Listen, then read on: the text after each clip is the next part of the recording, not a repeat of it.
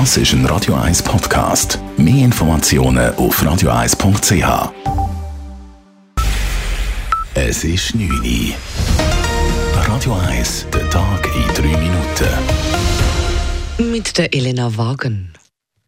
Der Waldbrand im Oberwallis konnte auch heute noch nicht unter Kontrolle gebracht werden. Durch die starken Winde sind die Brände teilweise wieder aufgeflammt und das habe die Situation vor Ort deutlich erschwert, erklärte heute der Einsatzleiter Mario Schaller.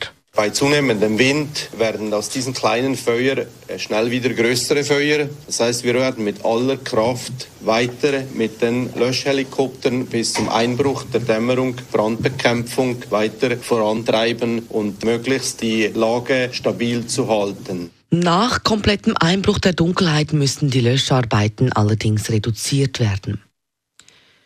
Im Kanton Zürich gibt es noch viel Potenzial beim Ausbau des Solarstroms. Eine Tamedia-Analyse hat ergeben, dass die Schweiz im letzten Jahr nur knapp 7% ihres eigentlichen Solarstrompotenzials genutzt hat.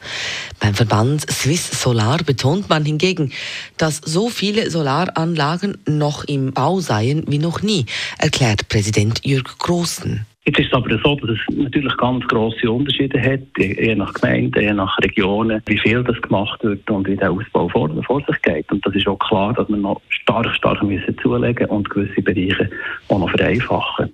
Die Energiestrategie der Schweiz sieht vor, dass bis 2050 ein Drittel der jährlichen Stromproduktion aus Solarenergie stammt. Nordkorea hat ein US-amerikanischer Staatsbürger in Gewahrsam genommen. Der Mann hat ohne Erlaubnis die Grenze zwischen Süd- und Nordkorea überquert. Nach Angaben des UNO-Kommandos befindet sich der US-Bürger nun in Haft. In den vergangenen Jahren reisten mehrfach US-Amerikaner illegal nach Nordkorea ein. Für Schlagzeilen sorgte vor allem der Fall des Studenten Otto Warmbier.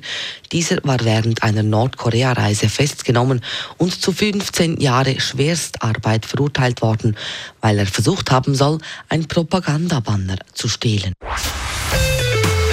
Radio 1, Wetter.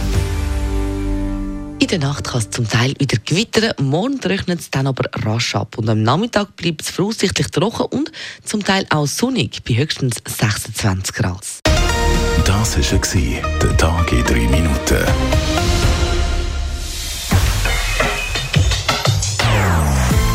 Nonstop. Das ist ein Radio 1 Podcast. Mehr Informationen auf radio1.ch.